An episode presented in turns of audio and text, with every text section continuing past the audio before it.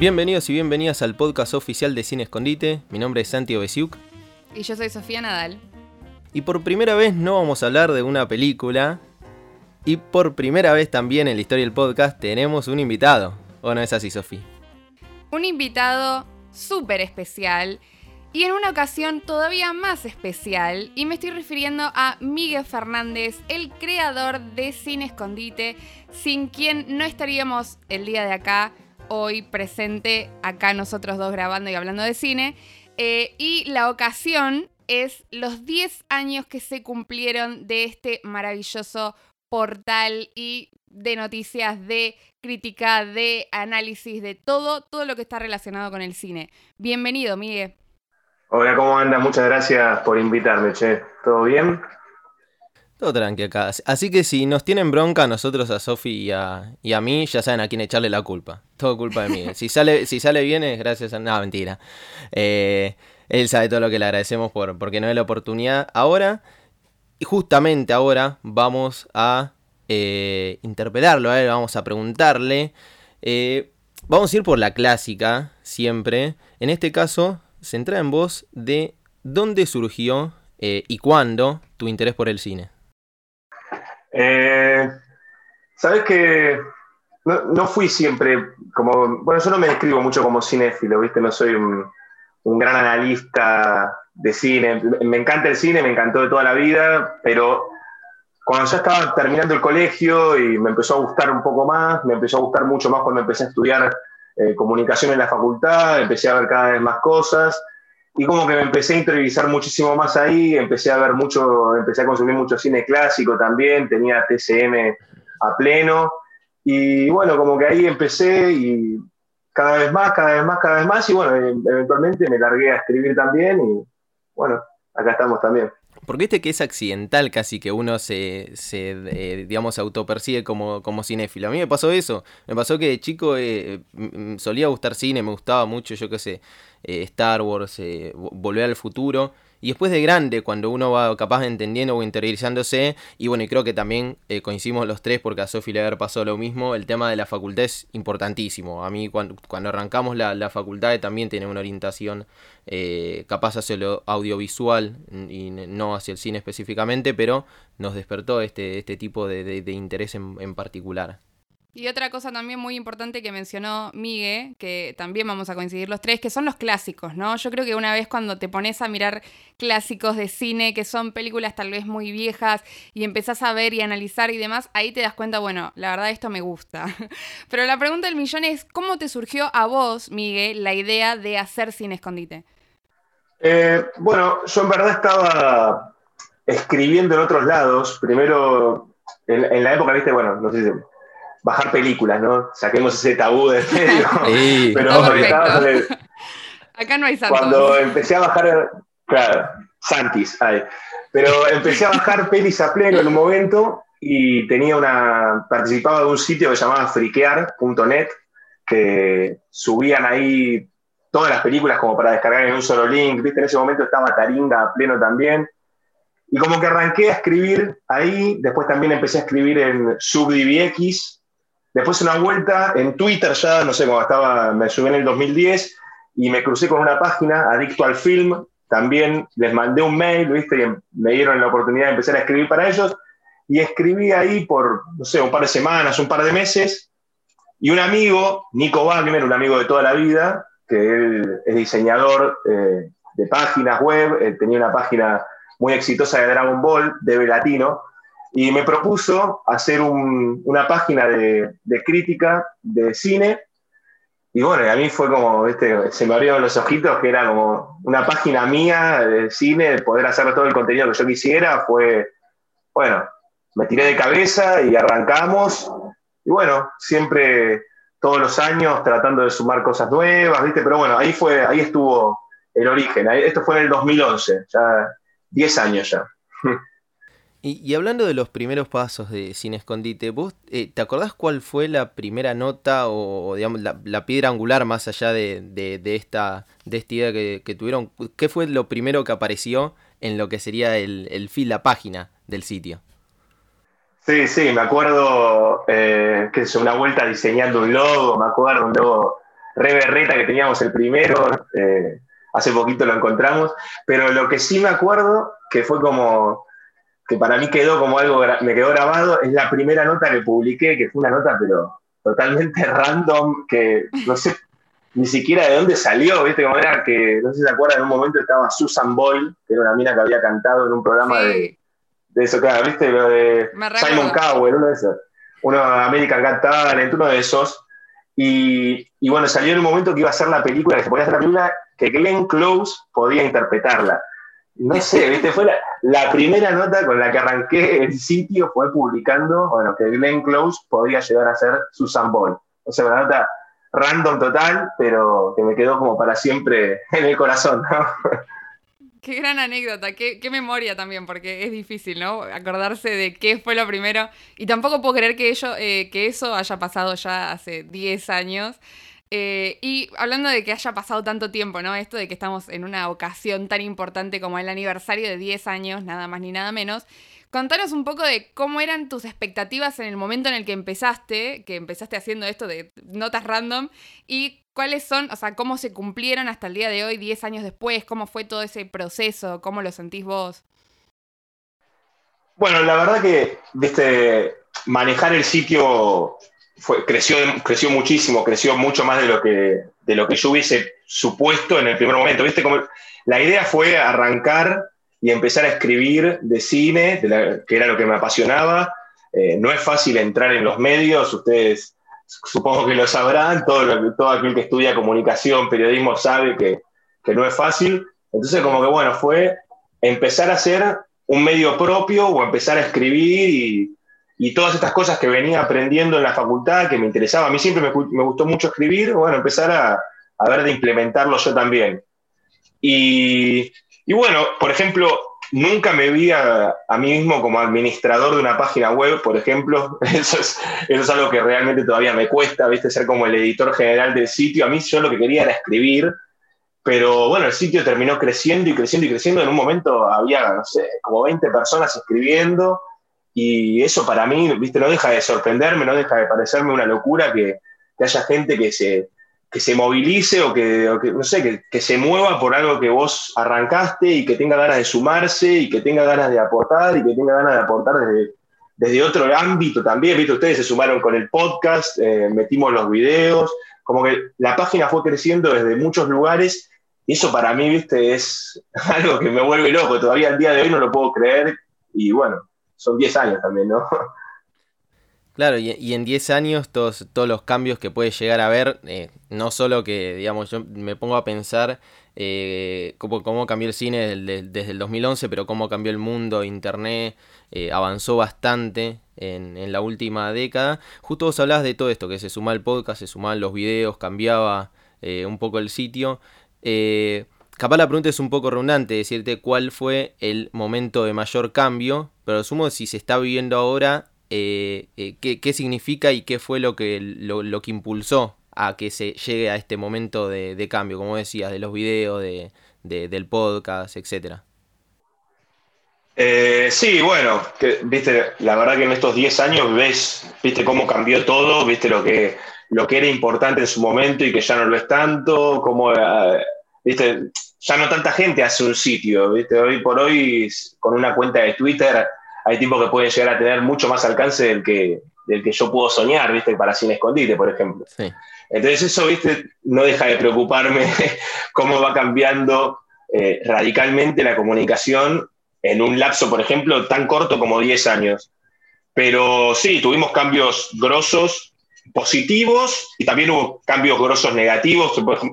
En el 2016 hubo un cambio importante, muy brusco, que fue cuando pasamos, nosotros teníamos el sitio alojado como en un host o algo así, no sé, yo nunca me manejé mucho con el tema de la, del diseño del sitio y eso, pero teníamos como, no sé, como algo ruso eh, que, era como más simple, pero que había quedado como medio obsoleto, ¿viste? Y tuvimos que pasarnos a WordPress. Eso fue en el 2016. Y para pasarnos a WordPress fue perder todo. Que por suerte después lo pudimos recuperar pero hay un montón de notas, por ejemplo, que no están publicadas. Hay 9.000 notas mías que escribí, viste, no sé, desde, desde póster que salieron hasta trailers. Las críticas no, las críticas siguen todas publicadas porque eso era más importante, pero las notitas así del día a día, hay como 9.000 que tenemos archivadas todavía. Eh, y bueno, ahí juntando polvo, esperando que algún día salgan.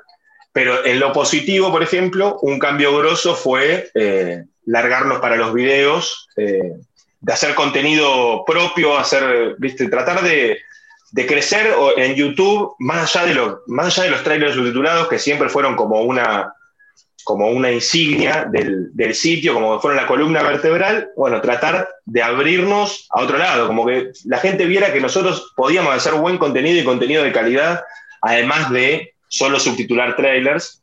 Y bueno, ese fue un cambio muy importante que, bueno, esperemos, el 2020 nos agarró a todos con la guardia baja, ¿no? Pero bueno, esperemos que este 2021 sea un poquito mejor. Y acá es el momento en el que me, en el que me sincero y digo que yo la primera vez que conocí Sin Escondite, digamos, eh, como marca en el sitio, fue a través de los trailers. Del algoritmo de, de, YouTube, decir, este se la pasa buscando, no sé, tal cosa, trailer de tal cosa, trailer de tal otra. Le había puesto a seguir porque la verdad estaba buenísimo, los trailers eran rápidos, estaban subtitulados, que la verdad que te puedo entender un poco de inglés, pero siendo sincero me da un toque de paja, los preferimos subtitulados obviamente. Eh, y fue ahí es lo primero que yo me acuerdo posta, esto estoy hablando de verdad, de, de Cine Condite. Y ahora yo me volví más que fan de todo el otro contenido, de las críticas que, eh, hacen ustedes. Después está el, Late Night, eh, hay dos especiales que están muy buenísimos. Eso para a mí me pareció súper interesante porque eh, lo hablamos siempre, te da una, un, abanico de posibilidades. Desde quiero ver el avance que acaba de salir de la de Mortal Kombat, ponele. y también quiero ver un análisis de una filmografía o recordar una película de, de hace 20 años, ponele, o 10 años.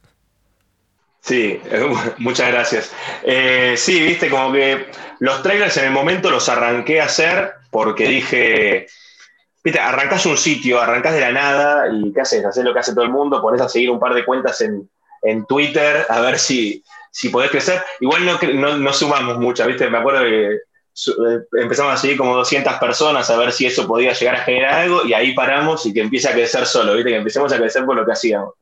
Y se me ocurrió hacer eh, los trailers, ¿viste? haciendo las noticias, me di cuenta que nadie los estaba subtitulando, que nadie los subía, que, las distribuidoras acá no los sacaban. Entonces dije, bueno, los hago yo, ¿viste? A ver, y, empecé a hacerlo también. Ahí se, en estos 10 años no sé cuántos trailers subtitulé, más de mil, olvídate, seguro, 1500 seguro también. Eh, y bueno, eso sabíamos que podía llegar a ser una forma de que la gente se acercara. Y bueno, así lo hice también, obviamente. Después de 10 años de estar haciendo los trailers gratis, llega un punto en que no los puedes hacer más, porque no es un contenido tampoco que se pueda monetizar ni nada, ¿viste? Como que tenés que estar remando gratis por 10 años. Pero bueno, lo vamos a seguir haciendo todo el tiempo que podamos hacerlo también. Y hablando de esto de, que vos decís que pasaron a, hacer los trailers y que todo eso fue tan trascendental para, para, el medio. Nosotros siempre acá en el podcast cuando hablamos de eh, directores, actores muy reconocidos, artistas, en este caso nada más ni nada menos que el creador de Cine Escondite, eh, hablamos como de películas trascendentales para estas personalidades, ¿no? En este caso, tanto que hablamos, ¿no? De, de cuestiones puntuales que vos te acordás. ¿Te acordás cuáles fueron, por ejemplo, el top 3 de películas más trascendentales para el medio? Para, para Sin Escondite, tanto sea como una nota, sea un video, sea un análisis, sea un tráiler. Eh, sí, sí, sí. A ver, yo siempre tengo el recuerdo eh, de dos películas como que marcaron un momento, que fue una fue The Dark Knight Rises la, tercera de Batman, de Nolan, que fue, viste, como una cosa que era... es, muy lindo cuando empezás a cubrir una película como desde el principio, viste, empezás a sacar las noticias de que tal actor puede llegar a aparecer en tal película. De golpe, no sé, pasa unos meses y ves una, sale una primera imagen, ¿viste? Y después sale un trailer y, y, y que salga la crítica, es como hacer todo el recorrido completo, es hermoso. Bueno, The Dark Knight Rises en una película de las que más movía gente, de las que todo el mundo estaba interesado, y la película a mí no, no, va, no va a cambiar. Me decepcionó la película. Fue un 7, le puse un 7. Yo me acuerdo que le puse una crítica, le puse un 7 puntos. Fue como si le hubiese puesto un 1, ¿viste? Como la gente prefería que, no sé, dame el 1, ¿viste? Ponerle el 7 fue como matarlos a los chabones, ¿viste? Me empezaron a recontra putear, no me lo olvido más. Me puteaban, pero de todos lados. Y al poco tiempo, viste, salió Iron Man 3, que para mí Iron Man 3 es un peliculón. Es un peliculón mal. Y yo la rebanco también. Me gustó. No, no, yo la rebanco. Yo la Sí, sí. A mí me encantó, me volvió loco. Ya por sí Shane Black me gusta muchísimo, pero la película es buenísima. Me encantan ¿Qué estas... ¿te gustó? No, no, me encantan estas unpopular opinion. O sea, amo, amo cuando vamos en contra del resto, me encanta. No, no, yo rebanco Iron Man 3. No, olvídate. Sí, bueno, y ahí arrancó como, no sé, el falso rumor se instaló de Miguel Marvel fanboy y que me cagaban a puteadas todas las, todas las semanas el Marvel fanboy me cagaban a puteadas. Eso me acuerdo.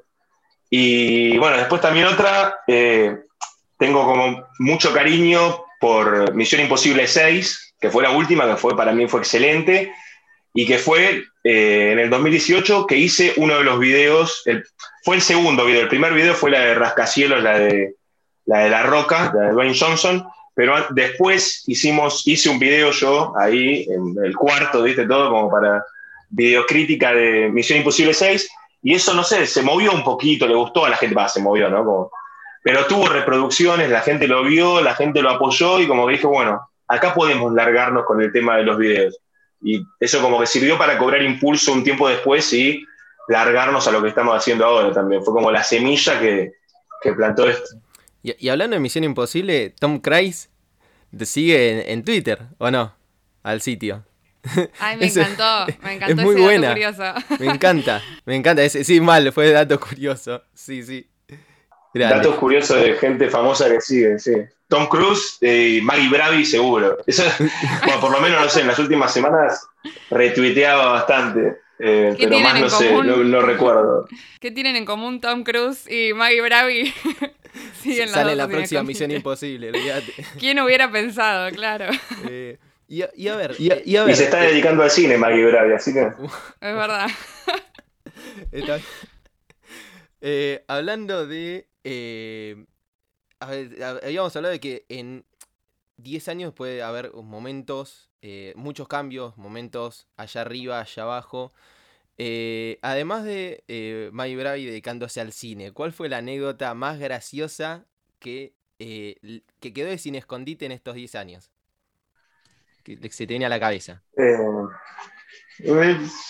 bueno, a ver, no sé, graciosa no sé si es, pero yo me, me quedó muy grabado en los primeros años cuando, cuando era lo que más me interesaba era hablar sobre cine y hacer críticas de cine, y bueno, como que las noticias fue un contenido que empezamos a hacer también para ver si sumábamos gente, pero me interesaba mucho ir a cubrir los Bafisi, por ejemplo, y el primer año fui sin acreditación por sin escondite, fui como con libreta de estudiante, viste que, que con esa podías entrar, si llegabas temprano, te podías entrar a una película, y me acuerdo que yo tenía todas las ganas del mundo de verme... Eh, la cueva de los. Cave Forgotten Dreams, una de Werner Herzog que la pasaban en 3D y que yo tenía, me gustaba, me gusta mucho Herzog y tenía muchas ganas de ir a verla y estaba en la fila para que se abriera la, directamente ni siquiera la función, estaba en la fila para que se abriera el abasto ahí antes que nadie, pero ya había gente que había llegado antes, entonces no sabía si iba a conseguir mi entrada, tenía como 10 personas antes y ni vieron abrieron las puertas, entré corriendo, fui, pero a toda velocidad, me acuerdo, salté un banco, me colé zapadamente por toda, toda la gente que estaba antes, y llegué y me conseguí mi entrada, me la dieron mi entrada de estudiante para ver esa película. Bueno, es una, una anécdota linda que, que, me quedó. También me acuerdo de eso, otra pavada de salir de la película de Kirchner, la, el documental de Néstor Kirchner, que no me había gustado nada, y salir, pero salí comentándolo con Reinaldo 7K, ¿viste? Como sé, cosa, cosas random, me fui caminando con el tipo hasta el subte, comentando la película que vamos a ver. esas cosas que te quedan. No, pero buena anécdota, me gusta, ¿no? si te cases me gusta muchísimo. Obviamente también me, me, que todos nos sentimos eh, eh, interpelados por lo de eso de entrar corriendo al, cine, porque creo que un poco el periodismo es eso, es, no sé, meterse de, contrabando dentro de una valija para ver si, si va o si podemos hacer algo, como, bien vos decías al principio de, de este episodio que, es complicado. El mundo de, los medios es bastante complicado, tanto para eh, eh, periodistas como para vos que, soy director, digamos, para el medio en, general. Sí, no olvídate, correr, eh, corrí, pero los 10 años corrí, porque yo no es que nunca, nunca me pude dedicar de lleno a Sin Escondite, porque yo trabajaba de otra cosa, tenía un laburo bastante exigente, ¿viste? Va, no exigente, sino que tenía que estar ocho horas sentado en una computadora tipeando. Entonces aprovechaba ahí y mandaba 10 notas sin escondite por día, ¿viste? Obviamente con el cerebro funcionando a todo lo que daba y con la cabeza completamente quemada. Pero al tener que ir a ese laburo, ¿viste? No, podés, no podías quedar después de las funciones, a las funciones llegaba, pero con un minuto quizás como antes de que empiece. Así que toda estos 10 años de Sin Escondite fueron correr de un lado para el otro. Nunca llegar cómodo, nunca poder ponerte a hablar con alguien, ¿viste? Siempre estar a las chapas. Y eso también describe bastante todo lo que es la trayectoria, ¿no? No solo del periodismo, sino también de, Sin Escondite, de cómo la venís remando y cómo Sin Escondite es lo que es hoy en día, ¿no? Y estábamos hablando un poco de anécdotas graciosas y nos podemos ir por ahí para el otro extremo y hablar también de las cosas que son como piedritas en el camino, ¿no? ¿Tenés algún, alguna anécdota o algún momento que fue como muy difícil que, atravesaste con, con, el sitio, con, con Sin Escondite? Bueno, sí, el, ya te decía, les comentaba antes, el 2016 cuando perdimos todo ese contenido y fue como que de un día para el otro teníamos nada más que 20 notas atrás, viste, como que puede nacer de vuelta en el 2016 después de cinco años de venir pegando, metiéndole. Pero para mí, el año, bueno, el momento más duro fue el año que pasó, el 2020 fue para el cine en general, fue un año durísimo y para un medio, viste, como este, a ver, nos agarró a todos encerrados, nos agarró sin cine o, bueno, o con estrenos muy limitados. tratamos de cubrir las películas argentinas que se estrenaban los jueves, pero sin estrenos importantes, sin noticias, viste, como que fue como, te pone a prueba, ¿no? Como remar, remar, remar. Y además estoy laburando otra cosa ahora, conseguí otro laburo, así que no puedo dedicarle las ocho horas eh, totales que le dedicaba antes al sitio. Entonces, sí, este, el 2020 fue, fue complicado, la verdad que sí. Bueno, pero de ahora Pero con optimismo, ¿no? Vamos a tratar de salir adelante. Claro, lo que iba. Vale. Esperemos que, ahora en este 2021, eh, mínimo, yo creo que mínimo un poco el cine va a mejorar. Eh, a menos que sigan pasando la de Wes Anderson y Dune. Y 007 para mí se estrena, no sé, cuando, cuando se jubile Daniel Craig. 008. Claro, a esa altura va a ser así. Pero bueno, esperemos que el año cinéfilo esperemos que sea mejor, obviamente que, mejore mucho en general eh, eh, en, todos los aspectos. Y uno de, los puntos eh, que me parecía que, está, que es muy interesante para, comentar es en el video que hicieron de los 10 años de Sin Escondite. En, yo, yo, lo vi en Instagram, pero subieron a Instagram, YouTube, en Twitter. Eh, sala de invitar un café y creo que nos comentés un poquitito esto, porque a mí me encanta el café, pero creo que entendí mal el concepto. sí, no, bueno, básicamente es, es como eso, es, Cafecito es una plataforma que, apareció, no sé, en, los últimos tiempos, que es como para proyectos autogestivos como, como el nuestro, que alguien, bueno, te puede aportar, te puede apoyar en tu proyecto con algo tan simple como invitarte a un cafecito, que bueno, ¿cuánto cuesta un cafecito? 100 pesos, 100 pesos es como el piso a partir del cual podés aportar. Obviamente, si me querés invitar mil cafecitos, te voy a estar más que agradecido, pero no te estoy pidiendo tanto, te estoy pidiendo, no sé, como un cafecito que son 100 pesos y por la módica suma de 100 pesos podés quedar, no sé, podés saber que contribuiste a un proyecto eh, de cine, de un proyecto de, una web de cine, de series, que, mete todo el contenido que puede meter y que tiene un montón de gente copada haciendo, haciendo buen contenido. Eh, así que bueno, eso es una, herramienta que tenemos nosotros los que, los que la remamos para, para que la gente pueda de golpe aportar lo que quiera aportar. No hace falta, obviamente, no, no estás obligado a aportar, pero si quisieras hacerlo, podrías hacerlo y vamos a estar totalmente agradecido. Eso es lo que me parece interesante, es, si a uno le gusta un proyecto, eh, es, lindo apoyarlo.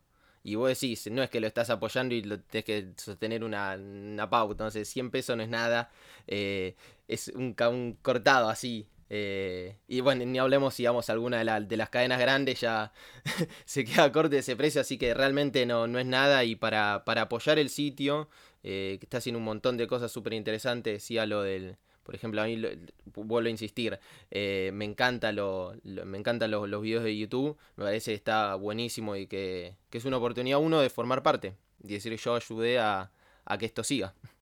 Sí, a ver, veníamos hablando antes de cómo los medios cambian, de cómo cambia la comunicación. No deja de ser, viste, una, herramienta de estos, de estos tiempos. No es fácil eh, autogestionar, no es fácil conseguir publicidad como por, eh, no sé, por las vías tradicionales o conseguir publicidad por, por AdSense. Eh, entonces, bueno, es una, una forma de, de, volver como, no sé, como volver atrás, que no, no puede ser, no puede ser todo el contenido gratuito, porque que es lo, que uno quisiera, ¿no? Uno, uno quiere que, la gente pueda disfrutar de las cosas sin, tener que poner un mango.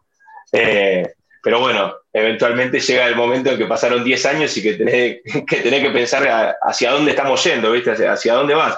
Si querés que, no sé, que la página siga creciendo, o bueno, nada, que, que sea el hobby, ¿viste? Bueno, todos nadie quiere que, sea un hobby, todo el mundo quiere seguir, ¿viste? Y que siga creciendo como tal.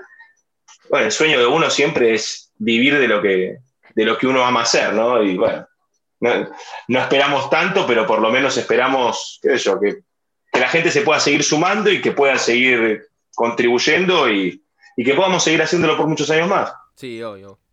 Eh, así que bueno, mire, te, te queremos agradecer primero por la entrevista y creo que también hablo en nombre de Sofi, principalmente por darnos el espacio. Eh, porque sabemos de que grabar un podcast dentro de todo es fácil, es agarrar y colgarlo, pero vos no viste el espacio de poder hacer el podcast de, de, Sin Escondite, de, que podamos hablar y, joder ahí y, y no sé, y, y reírnos pobre de, de Coso, de Maggie, de Bravi. Eh, pero, pero te queríamos agradecer por eso, de, que nos de, que nos diste lugar, particularmente a nosotros, pero también un montón más de pibes y pibas, porque vos decías, son un montón. Capaz que uno lee el sitio y ve chiquitito el nombre de escrito por. Eh, o ve una cara en el, en el, canal de YouTube, pero hay un montón de, gente atrás eh, con la misma pasión que, que nosotros y eso de dar el lugar me parece buenísimo, porque la verdad que volvemos al comienzo. Es complicadísimo entrar a uno en los medios y que dar estas oportunidades a mí me parece, eh, me parece algo genial. A ver, eh, todo bien con Maggie Bravi, no nos estamos riendo de ella, es una no, por favor. Eh, pero dicho eso, no, la verdad que bueno, se lo ganaron el, espacio porque lo que hacen está bueno. Yo ya te conocí a vos por, por haber hecho algunas cosas para el sitio y, y bueno, te confiaba ciegamente en, lo que, en tu recomendación de Sofi. Y bueno, nada, la idea es que cada uno pueda, el que se pueda generar un espacio dentro del espacio está, está abierto para eso, ¿viste? Yo quiero agradecer, ¿viste? Hay muchos chicos que participaron en el sitio a lo largo de los años, no es que estuve solo, eh, que yo, Lucas Rodríguez, César Cortés, Juli Cáceres, eh, mucha gente que remó, Emi, Guasaroni, mucha gente remando, Ale Mastronardi, muchísima gente que escribe, y hay muchos, muchos, muchos más que han escrito a lo largo de los años o que lo siguen haciendo. Eh, Nacho Pedraza, un capo, está haciendo cualquier cantidad de notas, por suerte. Eh, no, la verdad que, que, el sitio es eso, ¿viste? La, la, idea es que sea un espacio en el que si vos querés escribir, que si vos querés generar un contenido, bueno, loco, lo podemos hablar y, podemos verlo y si está bueno y si funciona y vamos para adelante, es así.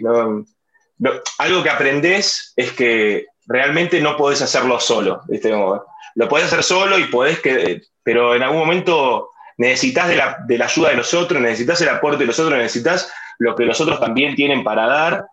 Y bueno, todo el mundo se quiere hacer su propio medio también, ¿no? Pero bueno, no, no es tan fácil, te lo estoy diciendo yo que tengo 10 años en esto si vos querés eh, contribuir a esto, bueno, yo te voy a dar el espacio para que lo hagas. Es así.